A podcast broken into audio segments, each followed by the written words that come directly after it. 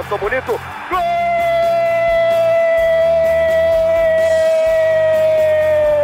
Uma grande jogada de Renato pela direita. Partiu Luan, dominou o lance, é bom, o lance é bom, o lance é bom, o lance é bom. Olha o gol, olha o gol, olha o gol. Golaço do Grêmio.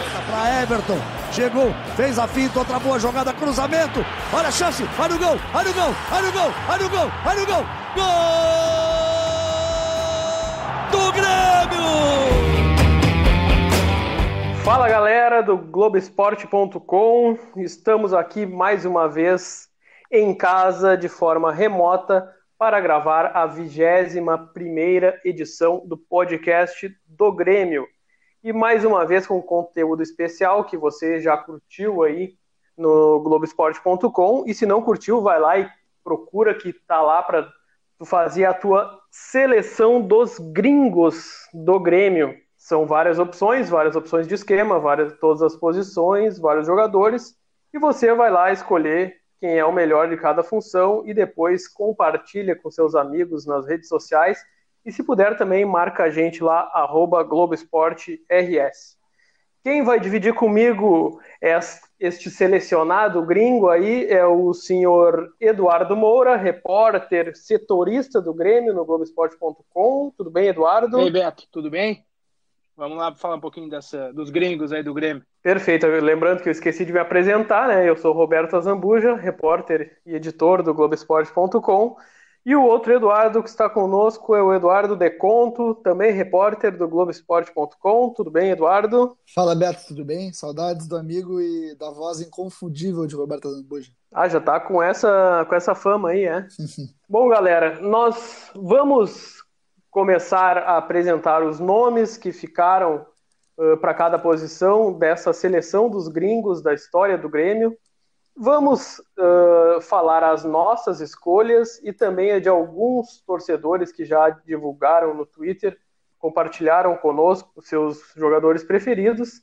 E já vamos começar então pelo gol, obviamente. As opções para o gol eram Sebastian Sarra, Germinaro, Corbo e Tavarelli. O mais votado da posição foi o Sarra, com 3.329 votos, ele que é argentino. Na minha seleção, eu escolhi o Germinaro, que jogou na década de 50 e 60.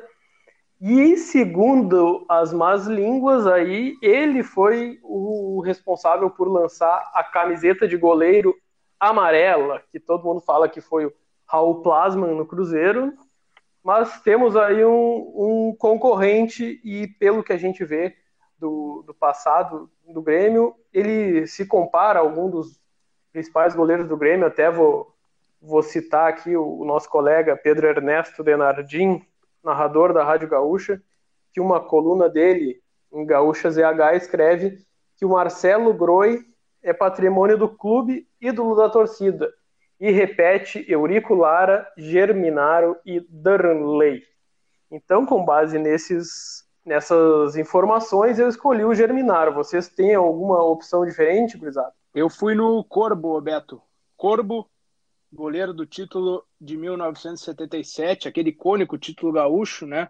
E aí, por essa importância, eu fui aí no, uh, no nesse uruguaio bigodudo, foi no Corbo no gol, foi, foi a minha escolha. Eu, eu botei o, o Sebastian Sarra, mas foi só para jogar para torcida, viu? Só porque eu não vi. O, o Tavarelli não tem condições de, de botar, né? É, pelo amor de Deus. Os outros dois eu não vi jogar, então eu botei o Sarra, que é a muralha, né? Não passa nada, então eu botei o Sarra mais para jogar para torcida mesmo. Mas vocês acham que o Sarra foi um bom goleiro no tempo que ele foi no Grêmio? Eu acho que foi um bom goleiro, sim. Bom goleiro. Nada é, excepcional. Nada excepcional, né? Exatamente. Mas foi um goleiro na média do futebol brasileiro ali. Uh, tinha o. Ele batia na época que ele, que ele chegou no Grêmio, na época que ele chegou no Grêmio, comparado aos que tinha, ele era realmente o melhor, né? Resolveu o problema naquele, naquele momento. É, ele realmente tinha, né, o, tinha que ser o titular, né? Sim, sim, sim. Exato. E, Roberto, falando do uniforme amarelo, Marcelo Groi no Mundial jogou de uniforme amarelo, né? Pelo menos contra o Pachuca, né? Por exemplo. É, perfeito. Aí eu já tenho uma, uma ligação com o Germinaro e as idolatrias no gol gremista. Para a lateral direita, gurizada, eu acho que foi quase uma unanimidade, porque é o jogador mais votado entre todos da nossa lista, que é o Francisco Javier Arce Rolon, com 5.203 votos, principal lateral direito escolhido. Eu vou dizer que eu não botei ele como lateral direito porque eu tive que montar o esquema no 3-5-2, porque a lateral esquerda complica bastante para nós aqui, né, galera? Bem não sei difícil. como é que vocês fizeram aí. Bem difícil. Eu, Bem eu, difícil. eu fiz uma, uma improvisação, né? Professor Pardal que sou, eu botei o Kahneman na lateral esquerda. Eu também fiz isso, também fiz isso. E, obviamente, o Arce, que é amigo pessoal de Roberto Zambulha, tá na minha seleção. Né? É, ia lembrar quem, isso também, né? Pra quem não o, sabe, o Roberto Zambulha janta, quando vai para o Paraguai, janta no sítio do Arce, para ter informação. O Arce tá? abriu as portas de, do seu, da sua fazenda, dos seus hectares, para o Beto passear, né? Foi, foi um momento épico. Engana-se quem acha que foi só para passear, tá? Meus amigos, eu tava lá trabalho, primeira viagem internacional, Libertadores, fui atrás do ídolo do Grêmio lá e fui muito bem recebido, por sinal. É. Grande pessoa. Como é que era o nome mesmo da, da iguaria que ele cozinhou pra ti, Beto? Cara, eu tô tentando lembrar e tá difícil. Eu só lembro que não tinha um gosto muito interessante, não. Era só com miúdos de, de, de, de vaca e fígado, rim, não sei o que mais. Era só coisa ruim. Só uma coisa olha, olha aqui, ó. Arce, a matéria é ídolo Cerro Portenho né, e Grêmio. Arce abre paraíso particular e revela a torcida por empate. O Beto quer aplicar que foi a trabalho no paraíso do, do Arce, né? Tudo bem. Vamos acreditar nisso, Dado. Voltou com presentes, né? O, Pô, mas... É, é. Tá ganhando presentinho, né? Tá certo. Voltando para a nossa seleção, gurizada, para não perder muito foco. Ô, Beto, mas só agora falando da seleção, Oi. sério, sem dúvida o Arce é o, maior estrangeiro da história do Grêmio, né? Olha, tem gente que vai, vai falar que pode ter sido o De Leon, que pode ter sido é, até o Kahneman. É, brigaria. Tem o Kahneman, sim, nessa... mas eu acho que o combo assim de, de mais títulos, né? Porque o Arce estava naquele 90, uh, nos anos 90 ali, e qualidade mesmo, né? Qualidade técnica do Arce era, era preciosíssima, ele jogava demais. Então, para mim, assim, é o, no combo, sabe? É o melhor, maior eh, estrangeiro da história do Grêmio. Ah, eu, é, eu, eu discordo, para mim, para mim é o De Leon. Mas o, o, o, Dado, o nome da iguaria que o Beto comeu com miúdos de ovelha é Bate Burilho. Busquei aqui, tá? Só para. Só pra... Bate Burilho, exatamente. Mas assim, mas assim, o De Leon, o De Leon é, não tem como superar, na minha opinião, o De Leon assim, como o maior estrangeiro da história do Grêmio. Pelo, por, por tudo, assim, cara. Capitão América, capitão do Mundial, um cara que antes de chegar no Grêmio, na conquista do Mundialito pelo, pelo, pelo Uruguai, vestiu a camisa do Grêmio já na comemoração pelo Uruguai, assim, então. E, e até antes de chegar no Grêmio, ele ganhou do Inter na final do, da Libertadores. Então, para mim, o De Leon é, é maior que Arce assim, na história do Grêmio. Então, quer dizer que vocês escalam o De Leon como um dos zagueiros na escalação dos gringos do Grêmio? Sim, Sim. Eu deixei fora, não, tô brincando. Assim. Então escalem aí as escolhas de vocês já para a zaga. E lembrando que as outras opções na lateral direita eram Bustos e Orejuela. Então é, chega até a ser, uh, como é que eu vou dizer, é até injusto colocar o Bustos e o Orejuela para concorrer com o Arce, né? Mas eram as opções. Bustos, o, o, batedor de, de falta que fez só um gol de falta pelo Grêmio, né? Contra, contra o Vasco. Então, é, com o Celso Rotti, então eu fico com é, minha defesa já fechando é, é De Leon, Rimarola e Kahneman na esquerda. Não sei o que o Dado fez aí, mas eu fiz isso aí. É, foi a minha é, Corbo, e aí ali na direita, como falamos, Arce, De Leon, Rivarola e o Kahneman como lateral esquerdo, porque as opções eram bem escassas, não é mesmo? Como eu falei, eu escalei três zagueiros, então a minha defesa tem Rivarola, Kahneman e Hugo De Leon. Ô, Beto, eu, o, eu só, só, só vou chamar para já botar o, o torcedor aqui na conversa. Arroba Marquesan Diogo, Diogo Marquesan, que ele, como tu, escalou três zagueiros, né? Só que ele botou Hugo de Leon, Rivarola e o Ancheta na, na linha defensiva e ele fez uma dupla de volantes. Eu, sei que eu já estou avançando, mas é só porque o Kahneman tá como volante pela esquerda e o Riveiros. Tá, tá. Então, o time, na verdade, do, do, nosso, do Diogo aqui tem né, três zagueiros, é um 3-5-2, mas com o Kahneman como volante. São quatro zagueiros, então. É, no, no, na numerologia, quatro, quatro zagueiros. É, o, o, então... Só pra falar, eu fiquei bem em dúvida entre Anchieta e Rivarola, mas aí é, eu acabei indo pelo Rivarola, pelo, pelo, pelo Grêmio do qual ele fez parte no, nos anos 90. Será que tem muita gente que não botou ele por ter sido expulso no Mundial lá? A primeira expulsão da história pro VAR, né? Então é possível. Ah, acho que a memória afetiva. Pessoal, vamos. Não pega nisso aí. Ah, perfeito.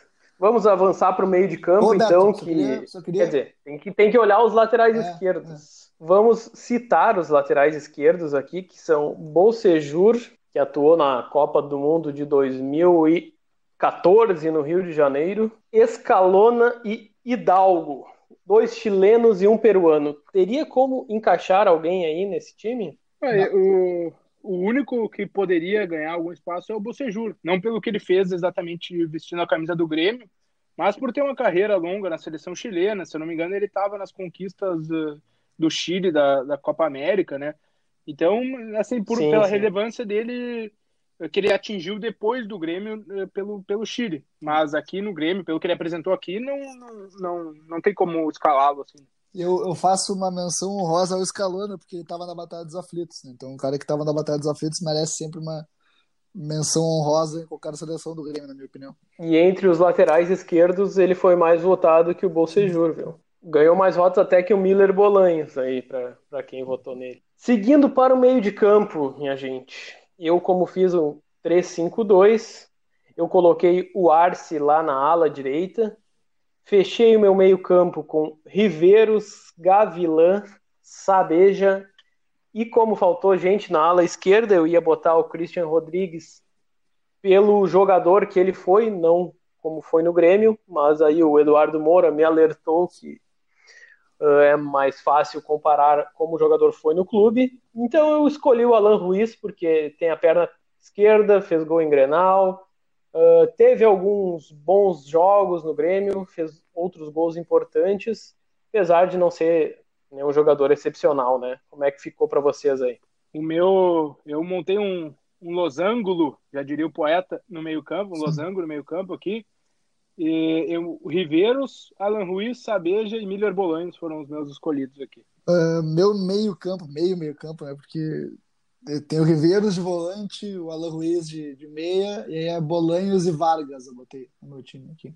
Vargas meio é, campista, é isso? Eu fiz um, um, time com um volante, um primeiro, um primeiro volante, três jogadores numa segunda linha do meio campo e dois centroavantes depois no ataque, mas Miller Bolanhos, ele, apesar de não ter correspondido a toda a expectativa que se tinha uh, por ele, ele foi o cara que foi importantíssimo no título da Copa do Brasil em 2016, né? ele faz o primeiro gol e o último. Né?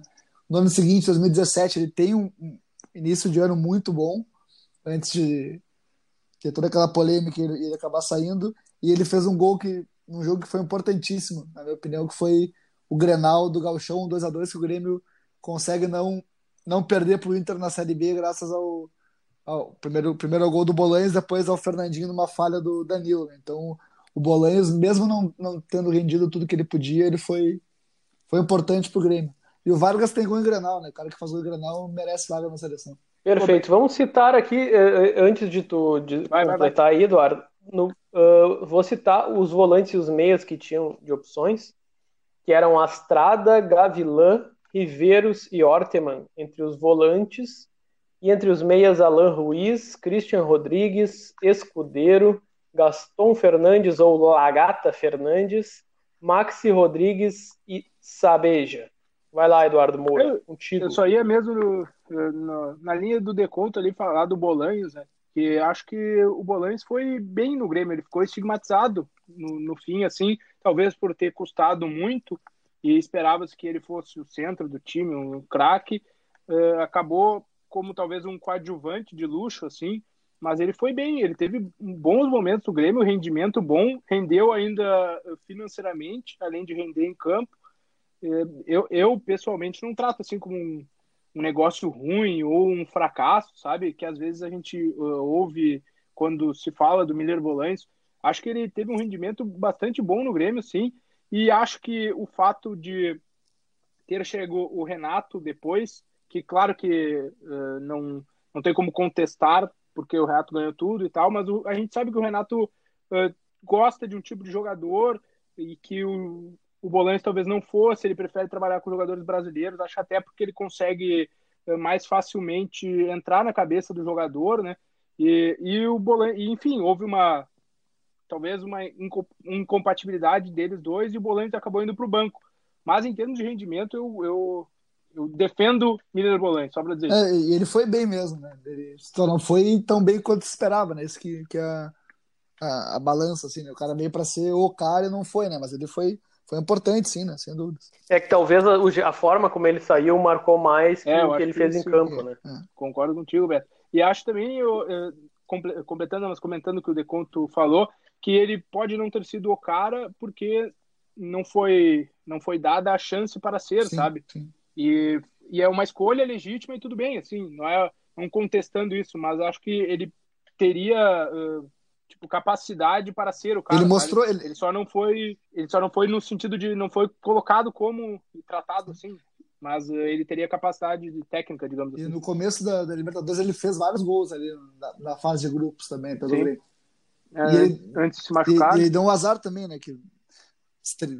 mal estreou, teve problema da, da mandíbula e tal, então né, uhum. não, não foi. Exato. E, o... e aí, quando, no início da, da Libertadores ali de 17, eu lembro que ele tem uma, uma lesão muscular contra sim, o Guarani sim. aqui na arena. E aí entra o Arthur no lugar dele e o Grêmio goleia, passa o carro em cima do Guarani sim, o... com, a, com a boa atuação do Arthur também. Sim, o, o Barros faz três gols, né? Esse jogo, né? Ele, ele leva a bola. Isso, esse jogo. E, o, e aí, Beto, o Alan Ruiz, a gente sabe que não foi um jogador extraordinário, mas aquele granal que ele faz, que ele joga, se não me engano, são 12 minutos, 11, 12 minutos, ou 13, enfim, joga 10 minutos, faz dois gols, comemora na frente do banco, leva o Alessandro loucura. Numa época que o Grêmio não ganhava granal há muito tempo, ele foi importantíssimo assim na, na virada da gangorra também, aquele granal, né, com, com o Filipão ali. E o granal histórico, o Filipão depois. É, no, no, vestiário, era aniversário dele, ele chora, dedica ao Fábio Koff, então foi um granal emblemático que o, que o Alagoas foi o protagonista. Então, até pela escassez de outros caras para posição, ele merece lugar assim, nessa seleção. Né? É, e, é um. Perfeito. Um perfil mais anos 90, Vai, assim, né? Desculpa, Beto. Só um perfil mais anos 90 de jogador, né? É, mais, mais lento, mais de toque de bola, de qualidade técnica, mas de menos é. intensidade. As é, palavras ele, de hoje. Ele né? ia ser o. O Alan Ruiz, aliás, foi o, eu ia dizer que fala, fala, tinha matérias dele ser o engante do Grêmio, nunca, nunca foi. Só isso. engante. Uh, o, ele foi o jogador mais votado entre os meias, com 3.161 votos, na frente do Alejandro Sabeja e do Maxi Rodrigues. Maxi Rodrigues, para o torcedor gremista, foi o terceiro meia estrangeiro que melhor Sim. jogou aí. Uh, eu vou, eu acredito, eu vou colocar isso na conta da, é. da gorizada mais nova aí, que é. pouca é. gente jogar, né? Porque ele não foi nada não, do que só fazia uns golzinhos de né? batida de chapa, né? Sempre aquele golzinho igual. A gente vai lembrar sempre aquele, aquele jogo contra o Flamengo, que ele entrou no segundo tempo e marcou dois golaços absurdos. E, e, e acabou, aí né? era isso. Mas o. Eu faço uma menção e aqui, Beto. Imagina um meio campo com aí eu vou tirar, vou, vou botar um nome gringo, mas Lucas Silva e Gastão Fernandes, dois homens maravilhosos, assim, incrível pro, pro, pra ver jogar, né? Dois homens lindos, né? É, tá. Tá bom, Eduardo. Tá bom. Porra, foi bom, porra. foi boa essa. Foi boa o gato essa. é muito bonito, Perfeito. Como estamos falando sobre futebol, né? Ele fica fora da seleção fica. de todo mundo, é isso? Ou ele entra na tua seleção não pela entra, beleza, Eduardo? Eu queria muito ter, ter, ter botado o Christian Rodrigues, mas ele não jogou nada, né? Não jogou nem nada literalmente, né? então não dá, né? Eu só andava de caminhonetão lá e ia nos shows do, da dupla César eu Oliveira lembro, e Rogério Melo. Eu fiz a chegada dele no Grêmio, ou não, não fiz, não sei se eu fiz, mas eu me lembro que o Douglas Zonardi, hoje na CBF, e era assessor da época do Fábio Hoff, ele, ele contou que o Christian Rodrigues, a chegada, tava com um relógio de ouro, obviamente, que os relógios que custam nossa casa, e aí o Douglas chegou, ah, daqui para eu segurar, para tu ir na torcida. Né? Daí ele falou, deixa comigo que eu sou boxer, se tentarem tirar eu vou para cima.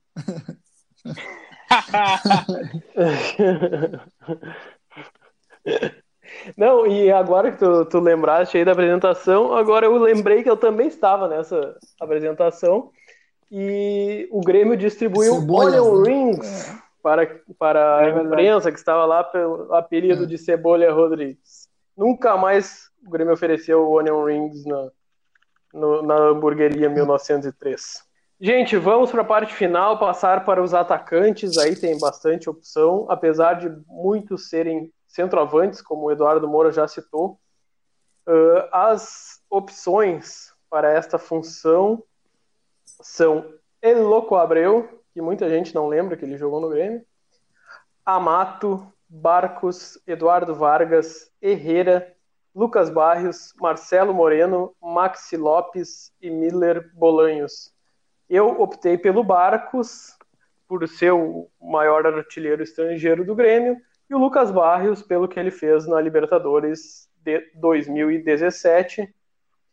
Não escalei o Bolanhos, não escalei o Vargas. Acho que esses outros jogadores foram mais importantes. É, e vocês? Eu fecho meu ataque com Barcos e Vargas exatamente por isso. E eu gostaria de ter. Eu, eu, a minha seleção não teria nem o Ribeiro, seria o Max Lopes no lugar do Ribeiro. Não é, um time meio maluco aí.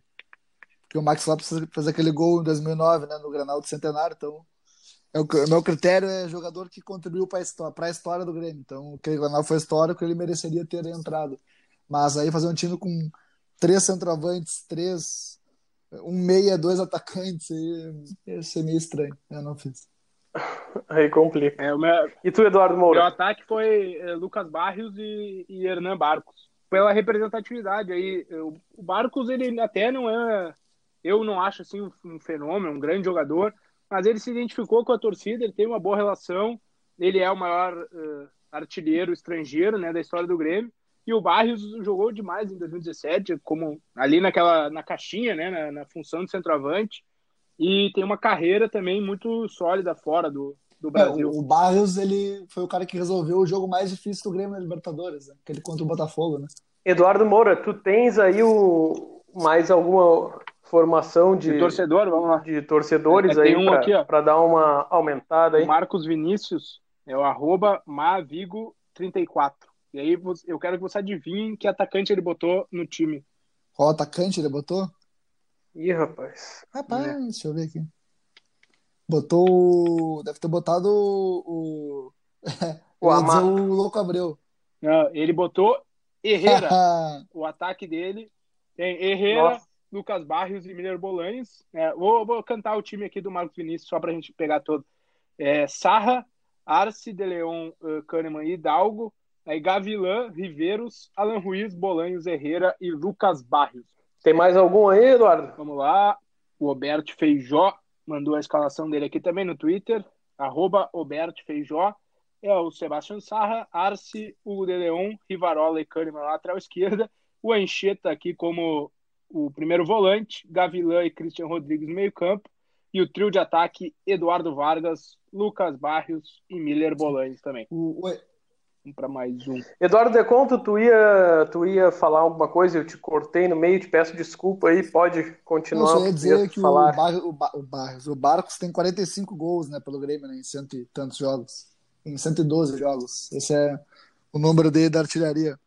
É, é uma marca que poucos, poucos têm uh, recentemente no, em clubes brasileiros e internacionais também, é uma marca e bastante boa, assim, né? voltando à escalação do seu último internauta, o, o Anchieta, uhum.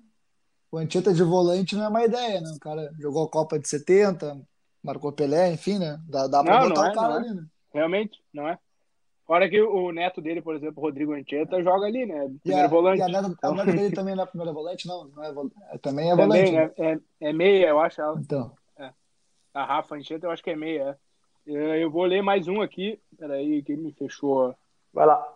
Vou, vou, lembrando aqui, então, que o Eduardo Vargas foi mais votado, a gente tem falar dele ainda, 3.700 votos, e o Barcos em segundo com 3.400, e o Barrios em terceiro com 2.997. O quarto atacante mais votado é Maxi Lopes, é. à frente do Miller Bolanhos e do Marcelo Moreno. Achei aqui, perdão, Beto, achei a escalação que eu estava procurando. É do Cristiano Klein, arroba Cristiano underline K underline. Eu vou, é só queria falar porque tem os dois esses que tu citou, tem o Eduardo Vargas no ataque e tem o Maxi Lopes também. É, é Sarra, Arce, De Leon, Kahneman e Scalona. No meio-campo tem Alan Ruiz, Maxi Rodrigues e Escudeiro. E lá na frente, Vargas, Maxi e Hernan Barcos. A seleção do Cristiano Clark. O que, que vocês lembram do, Eduardo Vargas? Vocês acham que ele ele entrou na seleção, não me lembro se dos dois, de um dos Eduardos, eu sei que entrou, mas ele justifica estar nessa seleção para vocês? Para mim, não. Pensando, se a gente olhar para o Vargas da seleção chilena, o Vargas que a gente esperava que jogasse no Grêmio, o Vargas que foi, não.